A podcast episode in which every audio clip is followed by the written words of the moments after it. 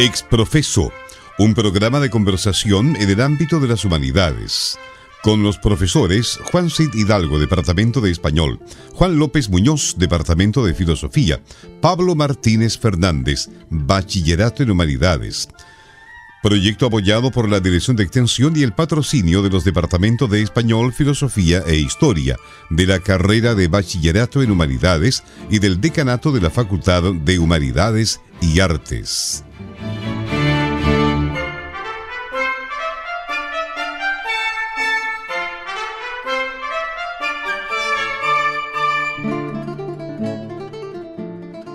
Buenas tardes, estimados oyentes. Les acompañamos desde Radio Universidad de Concepción en Exprofeso, este programa de la Facultad de Humanidades y Arte, que todos los martes a eso de las 20 horas les propone un tema de conversación. En esta ocasión, el, el programa tiene, la verdad es que un toque algo personal, porque hemos escogido algunos de los libros que durante este 2023 hemos leído y en cierta forma han suscitado más repercusión y como ustedes comprenderán esa es una, decisión muy personal, pero se las queremos compartir con ustedes.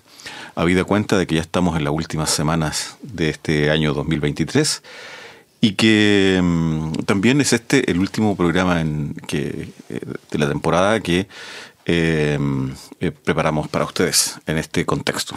Naturalmente que es también el momento de, agradecer a, la, a nuestra facultad que nos permite tener este programa y a la radio Universidad de Concepción, por supuesto, que nos ha acogido un año más con esta propuesta que martes a martes llega hasta ustedes como un programa de conversación sobre alguna película, sobre algún libro, sobre algún autor, eh, alguna obra de arte o finalmente algún asunto o tema de interés en el ámbito de las humanidades. Aprovecho de dar la bienvenida a mi colega, mi amigo, don Pablo Martínez. Buenas tardes. Buenas tardes, Pablo. Eh, don Álvaro Escobar, nuestro eh, colega y compañero que se ha incorporado este año, nos acompaña por razones de tipo laboral, está trabajando. Y eh, don Juan Cid, que ha estado algo delicado de salud en las últimas semanas, está en recuperación, esperemos que esta sea pronta y satisfactoria tampoco nos acompañan el día de hoy, pero ambos naturalmente siempre los tenemos presentes y nos acompañan moralmente, digamos. Bien, pues Juan López, quien les habla, también les da la bienvenida. Tal como adelanté, en esta ocasión vamos a, presentarles o vamos a comentarles eh, eh, dos libros que eh, nos han resultado interesantes, desafiantes y que se han convertido, por así decirlo, en parte de la, de la base de datos o de la biblioteca personal, como de esa enciclopedia personal, como decía Humberto Eco, de la cual uno se nutre no solo porque se trata de textos que dejan información, sino que también puntos de vista y a los cuales uno está recurriendo permanentemente a través de citas, ya sea en las conversaciones o en las clases incluso. ¿no? Em, vamos a partir, si te parece, con el que has escogido tú. Estamos contando, en primer lugar, que vamos a examinar dos libros. Eh, uno de ellos es Un veterano de tres guerras, ¿no es cierto?, de Guillermo Parvex, y el otro es La Escuela de Salamanca, que fue editado por Ángel Poncela González. Partiremos entonces eh, con este veterano de tres guerras, libro recomendable, que seguramente tú nos vas a transmitir, ¿no es cierto?, el, interés y el atractivo que tiene. Así que, Pablo, por favor, vamos de, en la medida que tú vayas avanzando, ahí vamos comentando algún detallito. Excelente. Este libro lo seleccioné en el contexto de lecturas sobre el siglo XIX, producto de temas de investigación. Así que fue una búsqueda selectiva, seleccionada y enfocada, lo cual le quita un poco de gracia porque no fue un libro como quien dice que llegó al azar, sino que fue algo dirigido. Muchos textos realmente de un valor incalculable para, mí, aparecieron en esa búsqueda. Y me he quedado con este, que relata la vida de un destacado chileno, nacido en Concepción el año 1856 y que murió en, en Valdivia el año 1941 y que a modo de una autobiografía revisada por don Guillermo Parvex, relata las peripecias de su vida como chileno entre la, digámoslo así, la guerra del Pacífico y la guerra civil eh, que termina con el suicidio del presidente Balmaceda centralmente. Por supuesto hay unas palabras introductorias para contar un poquito quién es él y lo que ocurrió a posteriori cuando él se asentó en la ciudad de Valdivia como notario de aquella ciudad. Entonces un texto que está centrado históricamente entre el año 1879 y el año 1891, en la cual se suceden estos tres enfrentamientos, el primero contra, ¿no es cierto?, la agrupación que conformó Perú y Bolivia y que terminó eh, con la extensión del territorio nacional, digámoslo así, luego, e, este enfrentamiento que se dio en la Araucanía, que empieza un poco antes, pero que también se prolonga por mucho tiempo, en el cual él participó casi en calidad de pacificador, debo decirlo, y que es más divertido y complejo del simple enfrentamiento entre, digámoslo así, comunidades o pueblos reche y el ejército chileno. Hay otros actores, una cosa bien enmarañada y divertida. Y la guerra civil de la cual él eh, apoyó a la facción del presidente Balmaceda que salieron derrotados de ese enfrentamiento. Entonces, está centrado en ese, en ese terreno, en ese contexto. Y de esa, digamos, eh, extensa historia, porque es un libro extenso, muy bien escrito, yo he rescatado tres como grandes lineamientos eh, centrales que me llamaron mucho, mucho la atención. Uno por supuesto, son las guerras.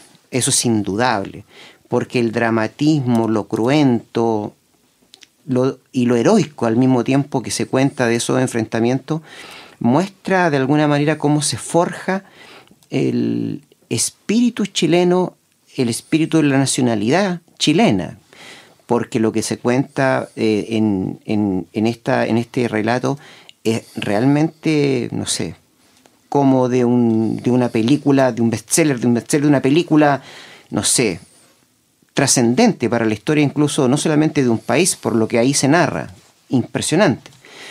También hay grandes eventos en lo que significa no solo la guerra, sino lo que es el propio desenvolvimiento, el devenir de nuestro país. Hay grandes eventos en la educación, en la salud, que se relatan ahí, que son llamativos y que también muestra una visión diferente de cómo un país también se va haciendo en las obras mismas, de lo que significa construir vivienda, construir ciudad, construir, construir un, un país como Chile, que es muy bien relatado y que es sorprendente cómo se van dando las cosas. Y una tercera línea que yo rescato ahí, que después puedo a lo mejor comentar un poco más, es sobre la vida cotidiana de la chilenidad, con un sinnúmero de pequeñas historias que van ocurriendo en su calidad, digamos así, de, de, persona y de los oficios, porque no solamente es militar, es un oficial de ejército, también delegado presidencial, también es bibliotecario, también es un profesor, también es abogado y también es notario. Y en cada lugar cuenta sabrosas y deliciosas historias cotidianas de lo que significaba su labor de todos los días, de cómo también se va forjando la chilenidad de esa vida cotidiana, incluso con historias de fantasma, que si nos da el tiempo puedo, incluso relatar ese episodio del encuentro de nuestro veterano de tres guerras, incluso con un fantasma en Santiago de Chile. Te preguntas breves, eh, Pablo. Eh, ¿Quién es el protagonista de esta historia? Y mm, en segundo lugar, eh, creo que lo mencionaste, pero asociado a la persona, ¿qué, periodo, qué, cantidad de tiempo vital y cuántos años de la vida más o menos de esta persona recorre el, texto? El personaje principal es don José Miguel Varela.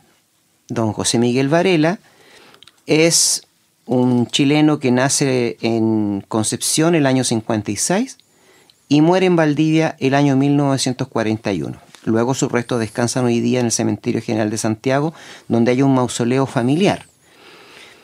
Y la historia, que es una especie de autobiografía reelaborada por Guillermo Parvex, cuenta la vida de este ciudadano chileno penquista de nacimiento en, nuestra ciudad, sobre todo entre el año 1879, es decir, déjame sacar una cuenta rápida, desde que él tiene 23 años hasta el año 1891, que es cuando ocurre la guerra civil y ya, ¿no es cierto?, él tiene en este caso 35 años. Es decir, el libro se concentra, el grueso, el 90% de lo que está relatado, en este ciudadano chileno penquista entre los 23 y los 35 años de edad de él. Sobre todo en lo que está vinculado a estos tres conflictos que te mencioné. La guerra del Pacífico, la guerra eh, en el territorio de la Araucanía y la guerra civil del año 1891. Interesante. Ahora, eh, esta, hiciste una, afirmación, a lo mejor podías desarrollar un poquito ese detalle, eh, y es que no solamente tiene que ver con, episodios, digamos, de la, de la experiencia militar del, de Varela, sino que también nos entrega una especie de, em, eh, postal de lo que es la lo que a veces se llama historia de la vida cotidiana. No sé si va por ahí algún... Exactamente, eso lo he entretenido porque evidentemente está centrado el texto en las guerras. Es un veterano de tres guerras, digamos, está en el título. Pero asociado a ese tiempo, el, texto abunda en eventos que tienen que ver con lo que está pasando cotidianamente en, nuestro país. De hecho, él cuenta su historia amorosa, cuando se casa, se separa, su cariño por los animales, caballos y perros en particular, narra cuál es la relación familiar, el tipo de familia que él tenía, cómo se van dando los oficios, cómo van cambiando los oficios a lo largo de estos años en que él está interactuando.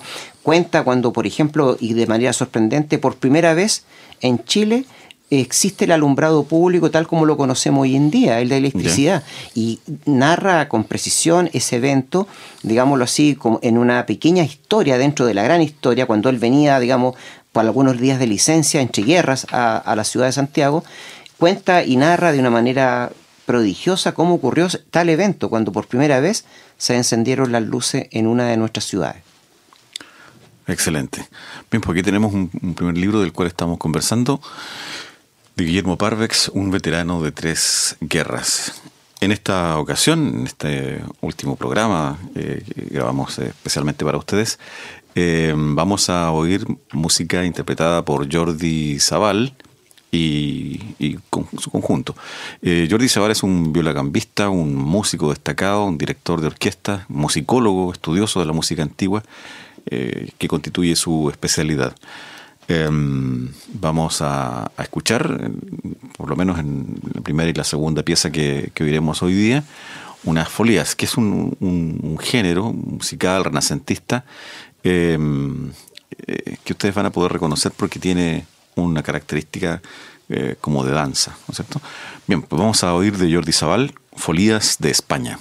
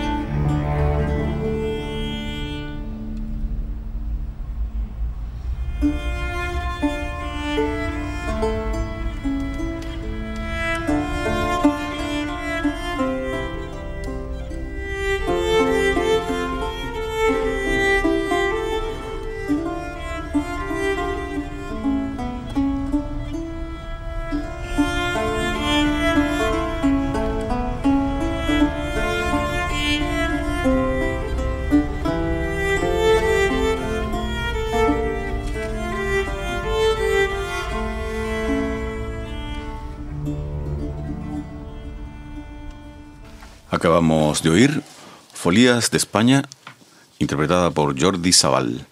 Estamos en Exprofeso conversando con ustedes acerca de algunos libros significativos de este 2023. Recordemos que, por si acaso, para cualquier precisión, no se trata de libros que hayan sido editados este año, son libros que hemos encontrado, hemos leído, hemos trabajado y estudiado este año y que por esa razón creemos que son valiosos y aprovechamos de compartirlos y conversarlos con ustedes. Estamos en primer lugar conversando acerca del veterano de Tres Guerras de Guillermo Parvex. Leo unos, unas pequeñas, digamos, párrafos de lo que he relatado. ¿De acuerdo? Para que podamos apreciar un poco el talante del, del tipo de escritura y lo que se narra. En la primera parte una sobre la guerra, que es por supuesto inevitable debido a que trata básicamente de eso. Hay que recordar que nuestro veterano estuvo en, la, en las batallas de Tarapacá, Tacna, Lima y de la Sierra, ni más ni menos, digámoslo así. Herido en un par de ellas y destacó además por su valentía en combate. O sea, es un, un hombre que se las traía, digámoslo así. Y en una de estas campañas, él sobre una loma ve a lo lejos cómo, cómo avanza la hueste, digamos, chilena ya en territorio peruano, tenemos que decirlo en este caso. Entonces él dice lo siguiente, llegamos a Lurín a las 2 de la tarde y cuando nuestra brigada enfiló por el sólido puente de fierro hacia el campamento chileno, las tropas allí acantonadas nos aplaudían y a la vez se rayan mucho de nuestro aspecto. Y no era para menos, ya que si bien éramos una columna militarmente poblada, nuestra apariencia dejaba bastante que desear. La mayoría de los soldados habían guardado hace muchos días sus kepis y su reemplazo llevaban sombreros de pita, típicos de la zona que protegía mucho más del sol y del calor. A eso, y esta es la parte, digamos, de, eh, encomiable o deliciosa, digámoslo así, había que sumar la larga caravana de burros y mulas y casi 800 chinos, con sus estandartes con dragones y soles dorados que nos acompañaban, además de un impresionante arreo de bueyes, vacas, mulas con jabas, con gallinas, cabras, ovejas y hasta perros, que habíamos ido uniendo en nuestra pasada por tantos y tantos pueblos eh, peruanos. Una más, de la guerra, digámoslo así. Un, detalle que generalmente el, lector o, digamos la persona que no se detiene mucho en estos eh, episodios, especialmente lo he notado cuando me ha tocado leer, qué sé yo, parte de las campañas, por ejemplo, de, las guerras médicas, eh, hay ejércitos que forzosamente tienen que viajar con, con un gran número de, mm, de, vamos a decir así, de, fuerzas complementarias que no se dedican al combate, sino que son las que... La logística. claro, proveen de comida, alimentación, por lo cual tienen que cargar eh, eh, todo tipo de recursos, incluso muchas veces viajan con, con, animales que van a ser justamente los que posteriormente van a ser parte de la... proveer la alimentación. Y ese detalle que iban también los chinos con ellos, ¿ah? 800 chinos con sus estandartes, con dragones, soles. A lo mejor este color rojo en el fondo no une allá y acá, ¿no es cierto?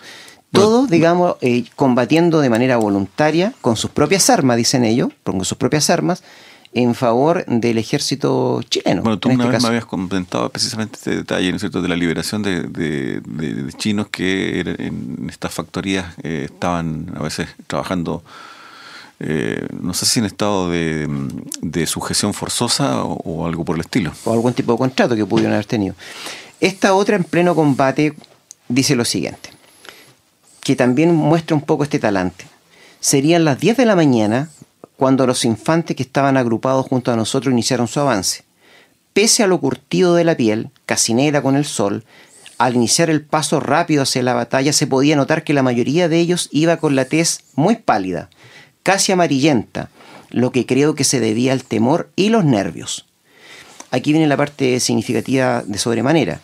Dice, allí iban peones, estibadores, profesores, campesinos, estudiantes, comerciantes, artistas, talabarteros, albañiles, caldereros, sastres, forjadores y cientos de otros civiles unidos bajo la misma bandera y vestidos de soldados, marchando con pie firme hacia el combate, buscando gloria para nuestra patria y dispuestos a ofrendar lo más valioso que existe, la vida. Tal cual. Una parte eh, emocionante, creo yo, fíjate, que incluso a mí cuando lo recuerdo, me imagino la situación, fíjate, y no me deja de conmover, ¿sí? Lo que significa eh, ir de frente, digámoslo así, hacia la muerte, porque la posibilidad de morir en combate es mayor, a eso se va, digámoslo así, pero motivado y movido por algo superior, digámoslo así, que en este caso era consolidar nuestra propia nación. Eso es lo importante, creo yo, que este hombre cuenta, y que de alguna manera, debido a esa extensión de, su permanencia en los conflictos, le da un talante a esas personas que vivieron en esta, en esta, en esta época, digámoslo así, diferente, de, digamos, de un alcance diferente por lo que ellos estaban viviendo en primera persona. Déjame leer la última, ya para no, para no, que tiene que ver con una otra parte muy divertida, que es cuando aparece por primera vez la electricidad, que es casi un pequeño micro relato al interior del relato en general. Dice, el título se llama Deslumbrado por la electricidad. Una o dos semanas antes del 18 de septiembre, con gran pompa, se inauguró el servicio de alumbrado público eléctrico en la Plaza de Armas. Por supuesto, como lo hizo casi todo el mundo, asistí al, al, encendido inicial de los faroles con bombilla de vidrio instalados en el centro y vértice de la plaza. Cuando ya estaba oscuro, cerca de las nueve de la noche, unos ingleses que eran al parecer los dueños de la compañía eléctrica, se instalaron en una gradería colocada frente al municipio mientras un par de bandas militares interpretaban pasos dobles. En un momento determinado, una decena de guardianes procedió a apagar los faroles de gas que hasta ese momento constituían la iluminación de la Plaza de Armas, al igual que las calles más importantes de la ciudad. Se hizo la oscuridad y el silencio total, y en ese instante se conectó el sistema y se encendieron unos 20 falores eléctricos que entregaron una luz artificial desconocida por todos los chilenos hasta ese momento. La multitud emitió un espontáneo y sincronizado suspiro de admiración al momento del encendido de las bombillas y luego surgieron cientos de gritos de aprobación y aplausos que se extendieron por, varias, por varios minutos. Después el presidente y su séquito, guiado por los ingleses de la compañía de electricidad, recorrieron y observaron cada uno de los faroles que contenían las bombillas, colgados de la parte superior de postes de hierro fundido. Posteriormente, el mandatario con su gente se retiró en medio de la ovación de los presentes en dirección a la calle Ahumada. Fue entonces que la multitud se desbordó y se formaron grandes grupos en torno a cada poste y llovían comentarios sobre el funcionamiento del sistema de alumbrado y sus ventajas paralelos a otros comentarios pesimistas sobre su escasa duración y un largo etcétera. Uno no logra imaginarse cuál habrá sido la conmoción, la sorpresa, eh, el impacto de ese episodio, ¿no? Porque estamos tan acostumbrados a contar con, iluminación. De hecho, incluso eh, uno lo puede constatar em, con un ejercicio muy sencillo. Las personas solemos no, no apreciar eh, adecuadamente cuando mm, en algún tipo de literatura se hace referencia a la oscuridad de la noche. La noche como, un lugar oscuro, como un lugar extraño, como un lugar incluso peligroso eventualmente, porque para nosotros la, oscuridad está de alguna manera conjurada por la, energía eléctrica. Eh, Pablo, hay un detalle que me parece que es importante comentarlo, no sé si tú estás de acuerdo conmigo, pero eh, ¿cuál es el origen de este texto? ¿Cómo, ¿Cómo, aparece esta historia? Porque uno podría decir, bueno, básicamente eh, Varela escribió sus memorias y Parvex las publicó nomás. Pero parece que hay otro detalle que lo hace algo interesante. No sé si apunto a lo que tú, a lo que tú me, señalas, pero en principio... Al manuscrito, digamos. El manuscrito eh, se fue pasando de mano en mano con un pariente de don Guillermo Parvex que mantuvo conversaciones con don José Miguel Varela, en la cual el veterano de Tres Guerras, nuestro héroe, digámoslo así, le relataba estas proezas y hazañas y el sinnúmero de, de eventos que tomaron o que ocurrieron en, en, la vida cotidiana y en la vida en general de este personaje, adjuntando algunas certificaciones, cartas y manuscritos que él mismo escribió. Es decir, es, era un material en bruto que contiene la autobiografía relatada por él, pero que luego a través del tiempo, digámoslo así, llega al autor del libro, don Guillermo Parvex, y la reconstituye, la reconstruye y por supuesto le ofrece un orden, la actualiza, corrobora algunas cosas. Sí, es una investigación sobre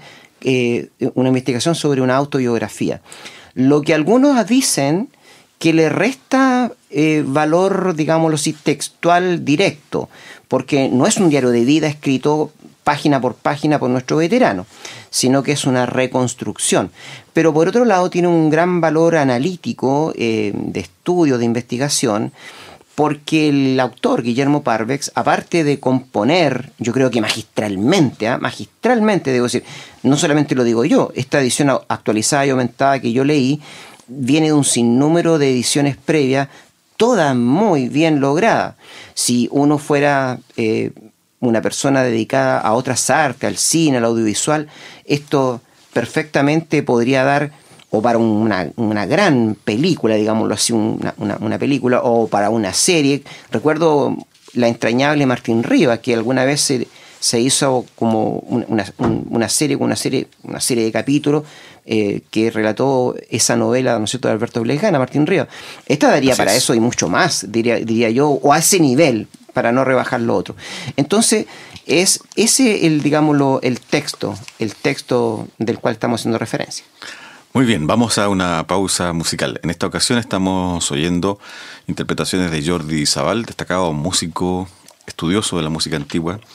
Y mm, oiremos ahora Folía Rodrigo Martínez de 1490.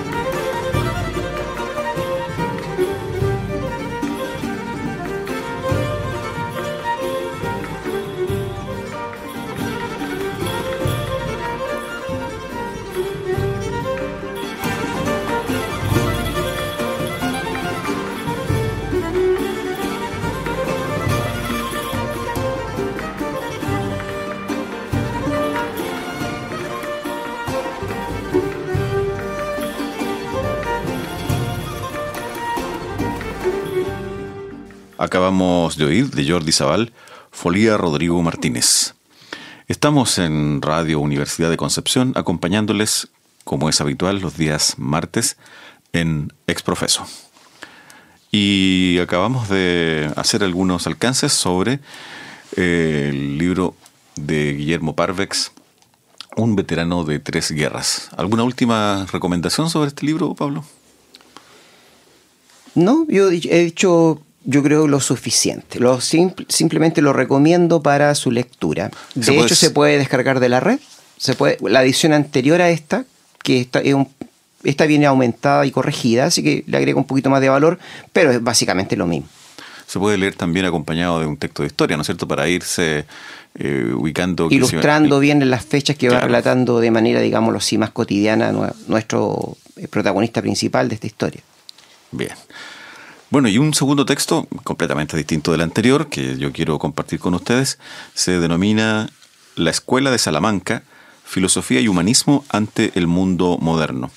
Es eh, una obra que está eh, editada en España, en la editorial Verbum, y que tiene como editor, porque la verdad es que es un trabajo extenso, que contiene el trabajo de varios investigadores, de varios estudiosos, Em, Ángel Poncela cumplió esta labor como editor. El, libro lleva como subtítulo Filosofía y Humanismo ante el Mundo Moderno. Em, hay un primer trabajo que es de José Luis Fuertes, que se titula Una filosofía para el viejo y nuevo mundo en la Universidad de Salamanca, siglos XV y XVI. Em, algunos detalles que van apareciendo poco a poco eh, van a ayudarnos a dar alguna idea acerca de este libro. Esta filosofía para el nuevo, para el viejo y nuevo mundo, precisamente se refiere al mundo universitario que tempranamente empieza a desarrollarse en Hispanoamérica eh, tras eh, la llegada de, los españoles por estos lares, porque mm, precisamente una de las peculiaridades de la conquista española es que viene acompañada de un fuerte elemento cultural, em, un elemento mm, que va a marcar eh, la tradición hispánica en el Nuevo Mundo, como es la aparición de las universidades. De hecho, ¿no es cierto? nuestra ciudad incluso es parte de esta historia de, estas universidades eh, españolas que, se vuelven hispanoamericanas, que se vuelven criollas, ¿no es cierto? Eh, justamente por la Universidad Pencopolitana que está ubicada en, el origen de nuestra ciudad. Un segundo trabajo que contiene este mm, libro eh, le pertenece a Miguel Ancho Peña González, que se llama La Escuela de Salamanca, un intento de delimitación del concepto. Em, ya he mencionado en varias ocasiones eh, en esta intervención la expresión Escuela de Salamanca y precisamente esta es una denominación que se ha ido eh, extendiendo para poder designar a un grupo de escritores españoles o portugueses que en el curso mm, del siglo XVI y XVII eh, van a darle un giro al mundo académico y van a ver ustedes, ya se los vamos a contar, cómo eh, cómo tuvieron logros verdaderamente sorprendentes. Em, un tercer trabajo se le debe a Paula Oliveira Silva, una investigadora que escribe un trabajo que lleva simplemente por título Francisco de Vitoria. Quizá este nombre sea poco conocido, lo más probable es que lo sea, pero Francisco de Vitoria es probablemente uno de los filósofos más relevantes de esta escuela tanto es así que sus investigaciones en el ámbito de la filosofía y el derecho, por así decirlo, constituyen un importante antecedente, un importante avance para la constitución de lo que es la moderna doctrina de los derechos humanos. Eh, esta idea de los derechos humanos como una eh, característica que pertenece a todo, a todo hombre, a toda mujer, a todo ser humano, por el solo hecho de serlo, descansa desde luego en un, en un concepto filosófico respecto de qué somos los seres humanos, ¿no es cierto? Eh, por alguna razón existen los derechos humanos y no existen, por así decirlo, los derechos de los objetos inertes. Un, un, libro, más allá de la valoración que nosotros hacemos de ello, no tiene derechos por sí mismo, debido a que es un objeto inerte. Los seres humanos, por el contrario, tienen derechos porque son, eh, porque somos, ¿no es cierto?, una determinada cosa concebida eh, con unos atributos esenciales. Bueno, toda esa teorización eh, se encuentra trabajada en, precisamente en Francisco de Vitoria. David Jiménez Castaño escribe un trabajo que lleva por título Domingo de Soto, probablemente otro ilustre desconocido. Este Domingo de Soto escribió sobre teología, como es esperable en un filósofo ¿no es cierto? Del, de, fines del siglo XV, principios del XVI, escribió sobre metafísica, pero también escribió sobre economía, pero también escribió sobre física. Y vamos a ver que hay un interesante hecho que vincula a Domingo de Soto y a Galileo Galilei. Em, otro trabajo escrito por la investigadora María Martín Gómez se denomina Fray Luis de León. Fray Luis de León, ¿cierto? Este, esta pluma privilegiada del siglo de oro español, eh, también es parte de la Escuela de Salamanca. Y finalmente, eh, el editor del texto, Ángel Poncela González, escribe otro apartado que lleva por título Francisco Suárez, un ilustre desconocido que se suma a la lista de los anteriores. Francisco Suárez un filósofo dedicado especialmente a los problemas metafísicos y que eh, es parte de lo que se suele denominar la escolástica tardía. La historia de la filosofía, que muchas veces hemos conversado aquí acerca de temas filosóficos, pero desde un punto de vista cronológico, eh, arranca desde el mundo griego hasta el mundo contemporáneo, ¿no es cierto?, en una cierta secuencia. Eh, en la Edad Media normalmente se habla de, en términos muy globales, de dos grandes periodos, la patrística y la escolástica. Eh, precisamente en este último periodo se encuentra Francisco Suárez. Francisco Suárez, eh, probablemente nosotros no, lo hayamos oído nombrar nunca en nuestras vidas, pero fíjense ustedes que el, eh, filósofo alemán Martin Heidegger, en una de sus obras, afirma que toda la metafísica occidental pasa por la obra de Francisco Suárez. E, esto es algo así como em, si Milton Friedman dijera, ¿no es cierto?, que en economía, eh, en la economía moderna, todo pasa por un determinado autor, sería un reconocimiento, digamos, eh, francamente eh, espléndido o que da cuenta de su gran relevancia. Entonces, yo les quiero contar un poquito acerca de, este libro, que, mm, como les acabo de comentar, se titula simplemente La Escuela de Salamanca y hace referencia a un conjunto de escritores, a un conjunto de libros y a un conjunto de temas que empiezan a ser tratados en torno a la Universidad de Salamanca por allá por el siglo XVI. Vamos a ir eh, a una nueva pausa y a continuación oiremos de Jordi Zabal Martín y Col, diferencias sobre las folías de España.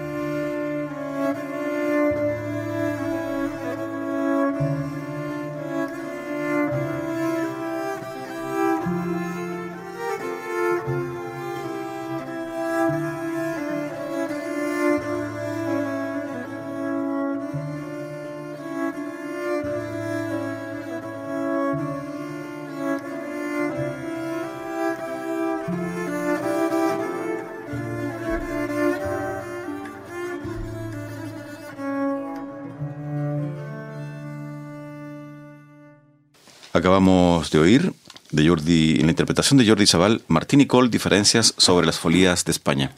Eh, Martín y Cole es un compositor antiguo español, por si acaso, de ahí el nombre de la, de la pieza. Eh, Martín y Cole fue un, religioso, eh, organista, eh, que recopiló muchas piezas y las preservó con ello. Jordi Zabal, que es un estudioso de la música española antigua, eh, ha rescatado esto y lo, con, su grupo Hiperión los ha ido, digamos, editando, dando a conocer y, estudiando. Bien, pues eh, yo estaba contando un poquito acerca de este, este texto que efectúa una presentación de lo que se llama la Escuela de Salamanca. Em, probablemente todos conocemos ciudades que llevan, incluso aquí en Chile, que llevan este nombre. En España, eh, esta, esta ciudad albergó una universidad que a partir del siglo XVI eh, especialmente, eh, se convierte en un centro intelectual muy, muy importante. Eh, quizás hay un dato desconocido.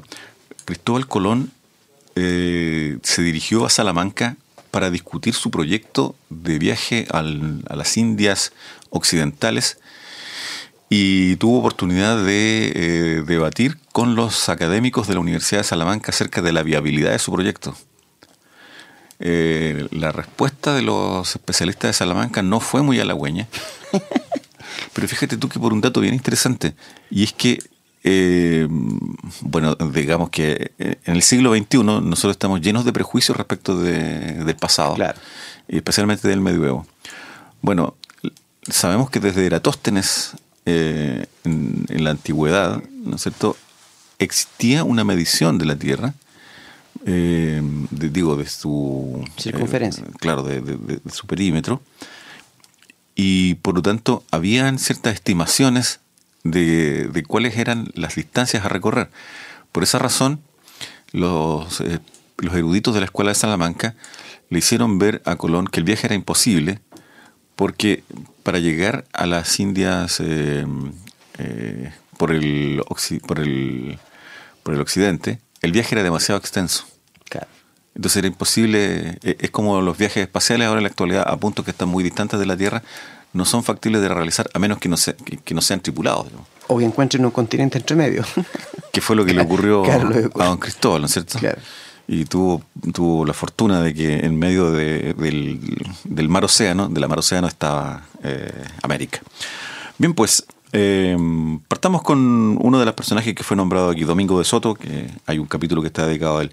Fíjate tú que nosotros todos conocemos a la, figura de Galileo Galilei y que encarna de alguna manera el nacimiento del espíritu científico, del método, de la observación. Eh, hay un, un, libro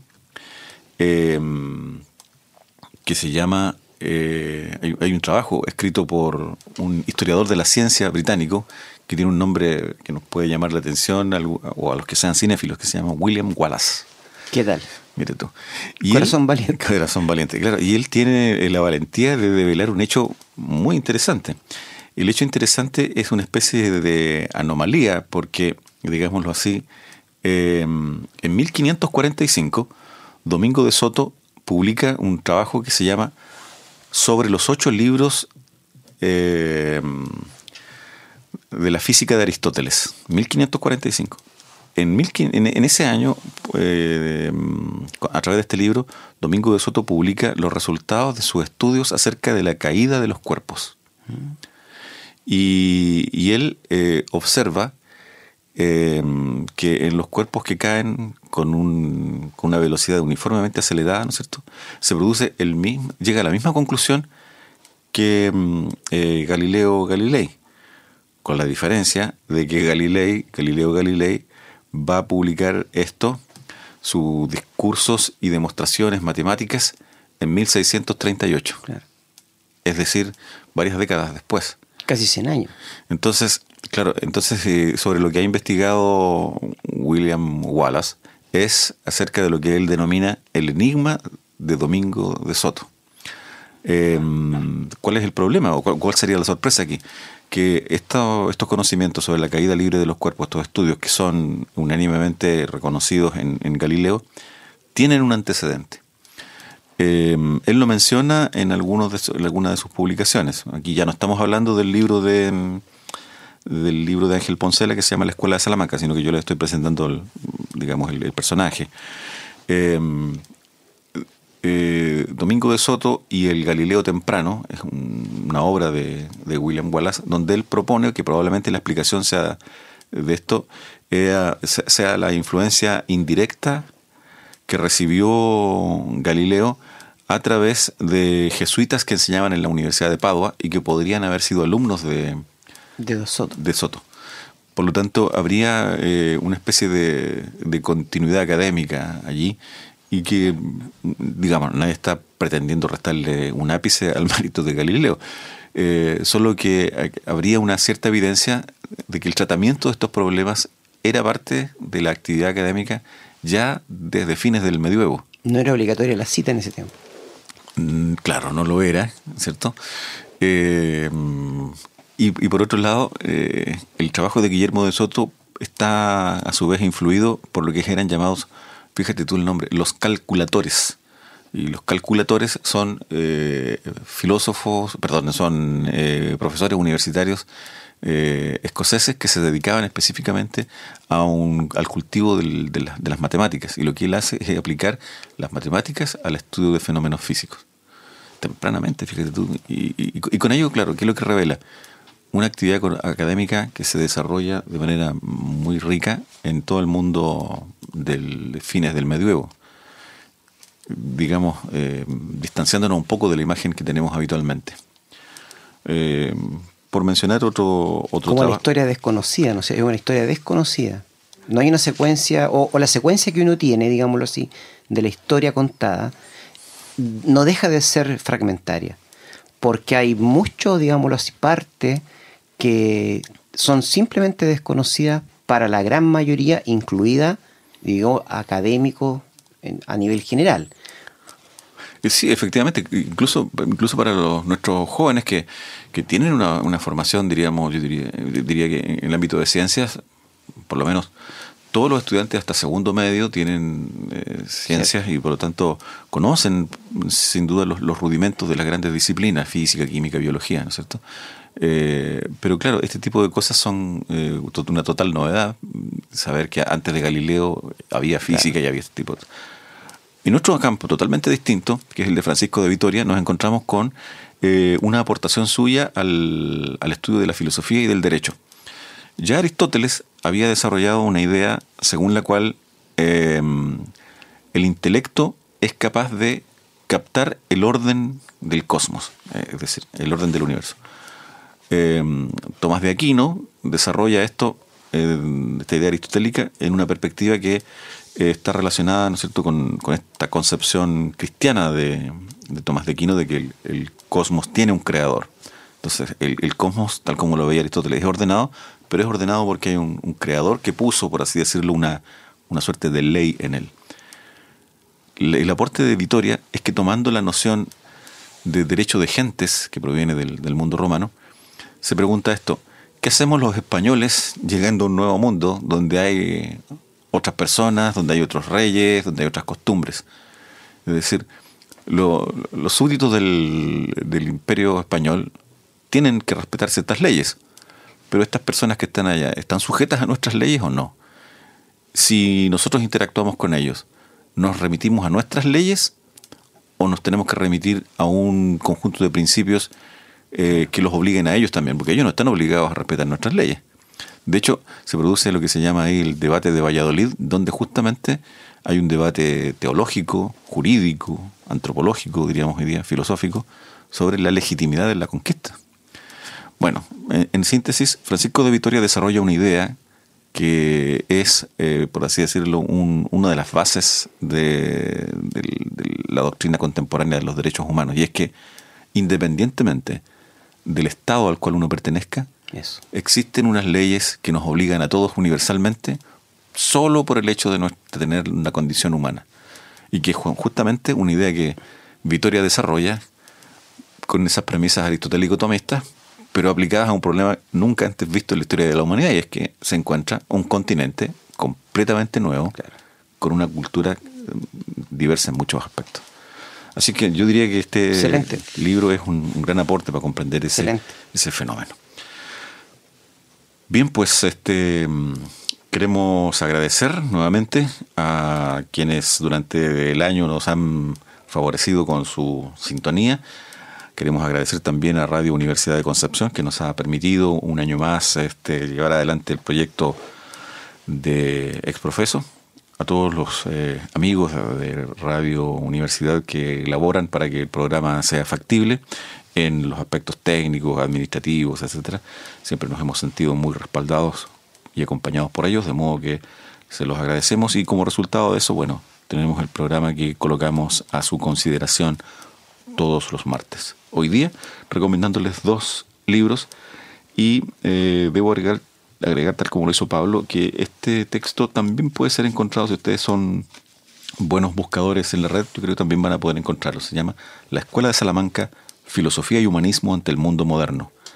ante el mundo moderno. Ante el mundo moderno.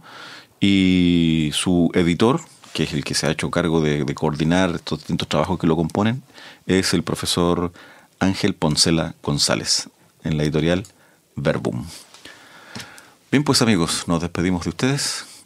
Hasta una próxima edición, hasta un próximo encuentro. Hasta pronto. Adiós.